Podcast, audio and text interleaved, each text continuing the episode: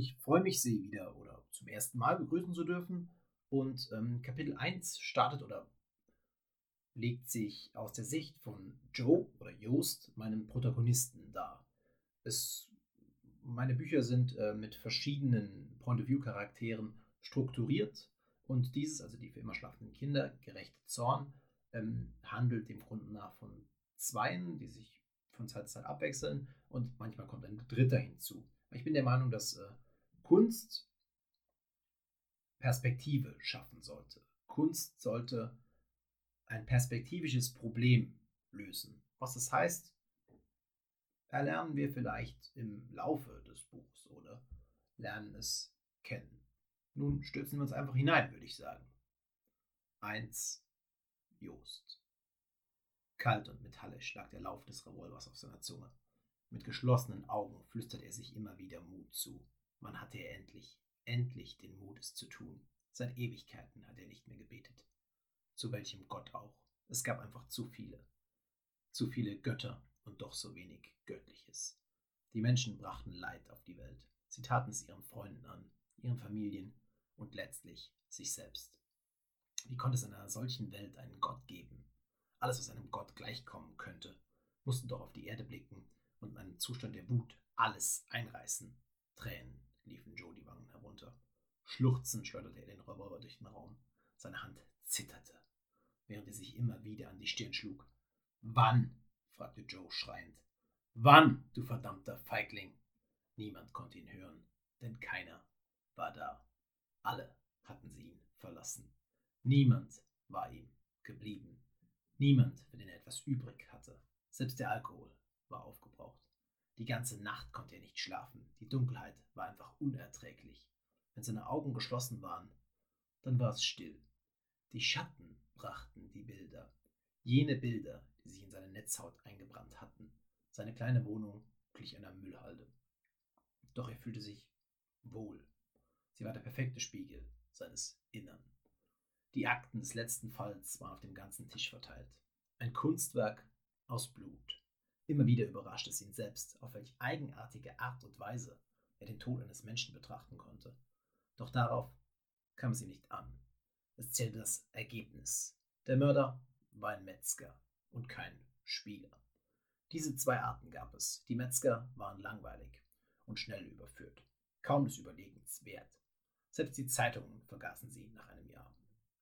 Schlimmer jedoch waren die Spieler. Ihre Taten vergaßen die Menschen nie. Im Gegenteil, viele strebten nach ihrem zweifelhaften Ruhm, nach ein paar Minuten Aufmerksamkeit. Dabei waren sie unwissend. Keiner verstand, dass Einsamkeit nicht durch Ruhm geheilt werden konnte. Nichts konnte sie heilen. Sie war das letzte große Geheimnis. Einsamkeit war ein Virus. Es schlummerte in der Brust eines jeden und war jederzeit bereit, auszubrechen. Die Metzger waren leichter zu erkennen. Sie machten irgendwann einen Fehler. Joe hatte es in den Augen des Ehemanns gesehen. Er kannte solche Augen. Sie schrien Schuld. Jeden Morgen musste er diese lautrufenden Augen blicken. Als er die Augen des Mannes sah, war der Fall schon so gut wie abgeschlossen. Es waren keine Kinder im Spiel, deshalb gab es wohl auch keine Opfer. Nur zwei Täter. Die Frau machte ihrem Mann das Leben zur Hölle. Und der arme Tropf sah eben keinen Ausweg mehr. Er fühlte sich einsam, während er Tag und Nacht bei seiner Frau war. Vielleicht hatte sie es verdient. Vielleicht auch nicht. Joes Arbeit war getan. Politik und Medien waren glücklich. Alle konnten sie erneut ihr Lied der Sicherheit singen. Diese große Lüge, die alle ihren Kindern von dem Schlafengehen erzählen. Erneut hatte die Arbeit nicht geholfen. Weder die Bilder noch die Kopfschmerzen verschwanden. Nichts konnte ihn mehr ablenken. Die Einsamkeit ergriff ihn ein ums andere Mal. Schlaf fand er nicht. Mut fand er nicht. Wie ein Schatten lebte in der erhaltenen Hülle seines Körpers und tat eben, was er am besten konnte. Lange fra fragte Joe sich schon, wieso er gerade in dieser Sache gut sein musste. Andere die nur sahen, was er tagtäglich ertragen musste, zerbrachen daran. Erneut rannen ihm Tränen herunter und neuer Mut packte ihn. Langsam schielten seine Augen zum Revolver herüber. War es endlich an der Zeit? Joe stand vorsichtig auf und bewegte sich zum anderen Ende des kleinen Zimmers. An der Wand war der Revolver abgeprallt und lag auf dem Boden, zwischen den Bildern des letzten Falls. Der Ehemann hatte seine Frau in Stücke gerissen. Die unterdrückte Wut war in ihm hochgekommen. Nach und nach fanden sie die verschiedensten Körperteile. Jedes war in eine blaue Mülltüte gehüllt. Hundertmal erzählte der Mann, wie ihn seine Frau dazu trieb, genau diese Mülltüten nach draußen zu bringen. Die beiden führten viele kleine Streitigkeiten, doch mit diesen blauen Mülltüten verband der Mann etwas. Wahrscheinlich würde sogar stundenlanges Nachdenken keine Antwort auf diese Frage hervorbringen. Von Zeit zu Zeit sind wir Menschen eben irrational. Die meisten Menschen in Joes Umfeld hielten ihn für irrational. Wie konnte ein Mensch glücklich damit sein, dies zu tun? Sie verwechselten einfach Zufriedenheit mit Notwendigkeit. Sie konnten es nicht sehen. Ihre Augen waren zwar offen, doch gaben sie sich mit der Illusion zufrieden. Jemand musste sich diese verdammten Bilder anschauen, diese Orte sehen und in die Köpfe jener eindringen, die sich vom Menschsein entfernt hatten. Verdammt, sollten sie doch glücklich damit werden. Das Glück der Einfalt. Nur der Stumpfsinn war dazu in der Lage, glücklich zu machen.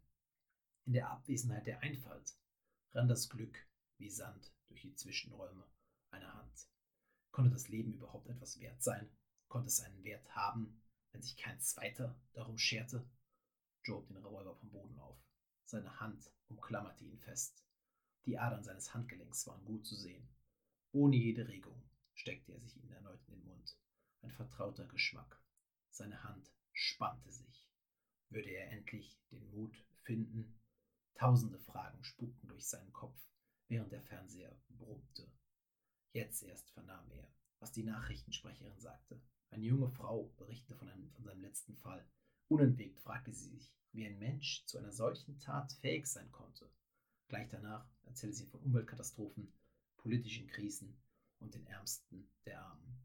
Nur dem geneigten Zuschauer entgingen die weißen Streifen an den Handgelenken der schönen jungen Frau nicht, die sich unentwegt fragte, zu was Menschen alles fähig sind. Joe kannte die Antwort. Sie waren selbstzerstörerisch. Sie hielten sich für böse und wahrscheinlich waren sie es auch. Der eine Beweis wurde durch, wurde durch das Aussehen der Nachrichtensprecherin geliefert und der andere durch jenes, was sie sagte. Egal, vielleicht hatten die Menschen all dies verdient. Vielleicht hatten sie sich selbst verdient. Der Zeigefinger seiner rechten Hand drückte den Abzug nach hinten. Erneut begann sein ganzer Arm zu zittern. Hunderte Bilder strömten auf ihn ein, wie schnell gelebt werden konnte und wie wenig dabei übrig blieb. Zu leben war ein Rätsel, für ihn war nur das eine klar. Die Lösung brachte keine Befriedigung, denn die schönen Momente vergaß man sofort. Nur das Leid schien sich ewig einzubrennen. Eine vertraute Melodie unterbrach seine Gedanken. Gnards Barclays Crazy. Der Name auf dem Display war sofort zu erkennen. Fred.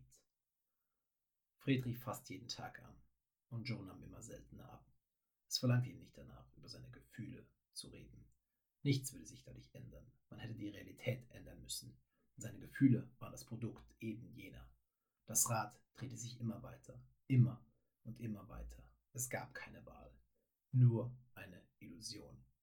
Ein, ein zweites Mal ertönte sein Klingelton. Kein Zweifel, ein schönes Lied.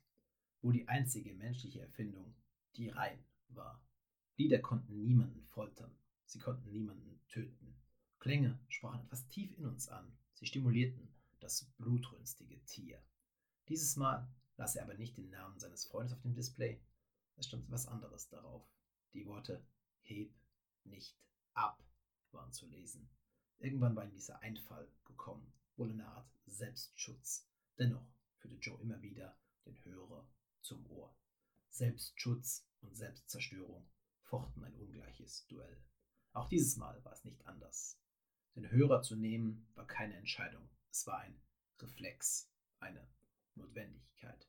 Hegel, sagte Joe. Meistens meldet er sich mit seinem Nachnamen, eine weitere Gewohnheit, für die er keine Erklärung hatte. Schmidt. Ich bin's, sagte Holger Schmidt, der Präsident des Bundeskriminalamtes. Und der Stimme des Präsidenten war schon zu erkennen, in welcher Angelegenheit er anrief. Joe atmete tief ein.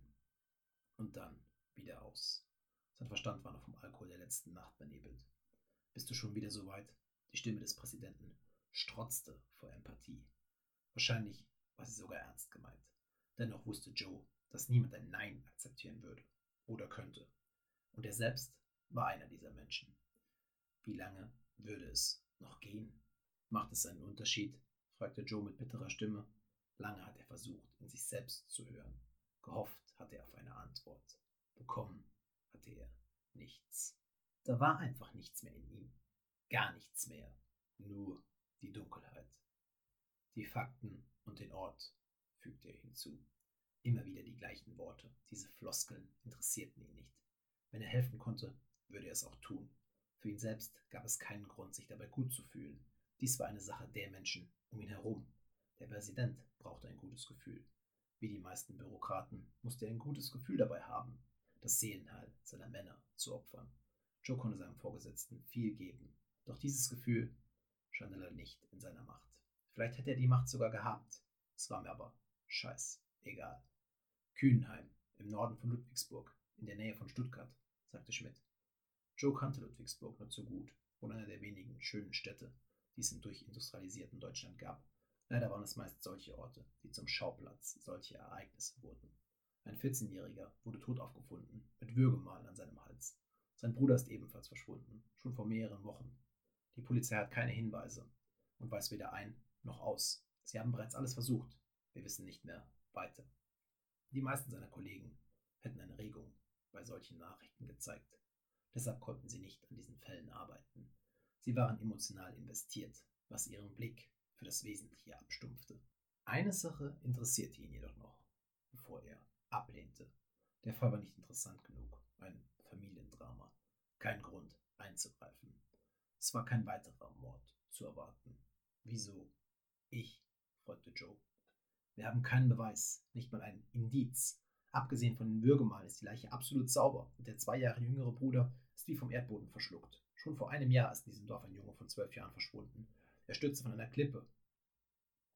Die Ermittlungen wurden mit einer Unfallvermutung eingestellt.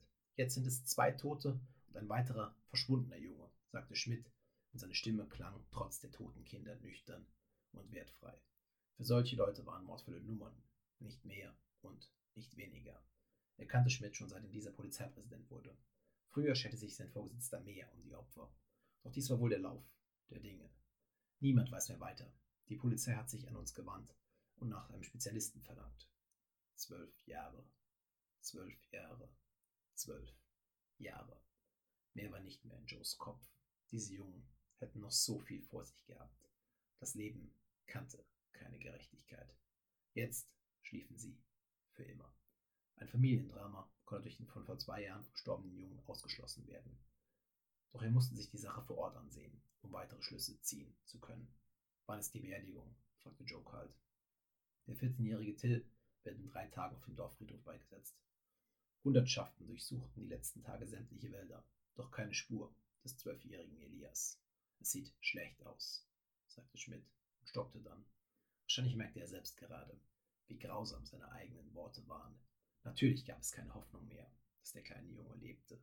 Was war die eine Sache, es zu wissen, und eine andere, es auszusprechen. Worte konnten Dinge real werden lassen. Realer, als es einem selbst lieb sein konnte. Till und Elias, die Namen waren gesprochen, und unwillkürlich formten sich in Joe ein Abbild der beiden Kinder. Joe wartete noch einen ganzen Moment, doch der Präsident machte keine Anstalten, noch etwas zu sagen. Schick mir die Unterlagen zu. Wie heißt der leitende Beamte vor Ort? fragte Joe, seine Gedanken waren schon auf den Fall fokussiert. Irgendetwas passte nicht zusammen. Er wusste fast nichts, und doch war er sich ganz sicher, dass etwas nicht stimmte. Es starben und verschwanden nicht so schnell junge Kinder, zumindest nicht ohne einen triftigen Grund. Lassen Sie mir die Unterlagen in meine Wohnung bringen, so schnell wie möglich. Die Bilder des alten Falls mussten weichen. Weichen für die neuen Schrecken. Sie werden schon ausgeliefert, sagte Schmidt. Der leitende Beamte hörte den Namen Haber. Und Jost? Ja, fragte Joe. Noch heute war es für ihn ungewohnt, seinen vollen Namen zu hören. Selbst sein Vater nannte ihn immer nur bei seinem Kurznamen. Danke, sagte der Präsident. Sie sind der Einzige, dem ich diesen Fall anvertrauen kann. Schauen Sie bitte, dass Sie ihn so schnell wie möglich lösen. Die Presse wird nicht lange auf sich warten lassen. Sie haben was gut. Diese Geier waren niemals weit entfernt. Morde bedeuteten Schlagzeilen und Schlagzeilen führten zu Auflagen. Schlimmer wurde die ganze Sache durch die Smartphones. Heute war jeder ein potenzieller Reporter, auf der Suche nach einer kleinen Sekunde Ruhm. Hinter diesem Wunsch musste Respekt anstehen. Menschenverachtende Taten rüttelten auf, so paradox dies klingen mochte. Ich werde mein Möglichstes versuchen, sagte Joe und legte sogleich auf. Abschiedsfloskeln waren ebenfalls nichts für ihn. Er wollte nichts mit dem fälschlich guten Gefühl des Präsidenten zu tun haben. Dies war nicht seine Aufgabe. Seine Aufgabe war es, den Opfern Gerechtigkeit zu bringen, indem er die Täter fand und diese verurteilt wurden. Dabei war er ein Werkzeug. Damit musste man sich abfinden. Gelang dies nicht, war die Gefahr groß, daran zu zerbrechen. In letzter Zeit fragte er sich jedoch immer wieder, ob sich die Opfer wirklich um so etwas wie Gerechtigkeit scherten. Wahrscheinlich nicht. Gerechtigkeit war etwas für die Lebenden, für die Hinterbliebenen und nicht für die für immer Schlafenden. Doch hatten die Lebenden Gerechtigkeit verdient? Langsam schaute sich Joe in seiner Wohnung um und sein Blick löste sich eine ganze Weile nicht von seiner Waffe. Dann müssen wir eben noch etwas warten, dachte er bei sich und begann die Bilder des letzten Falls wegzuräumen. Sie schufen Platz für neue Bilder. Seit Jahren lief es nach diesem Schema. Schon ewig hatte er den Boden seiner Wohnung nicht mehr gesehen. Blutige Taten waren zum Fundament geworden. Zum Fundament seines Heimes und zum Fundament seines Lebens.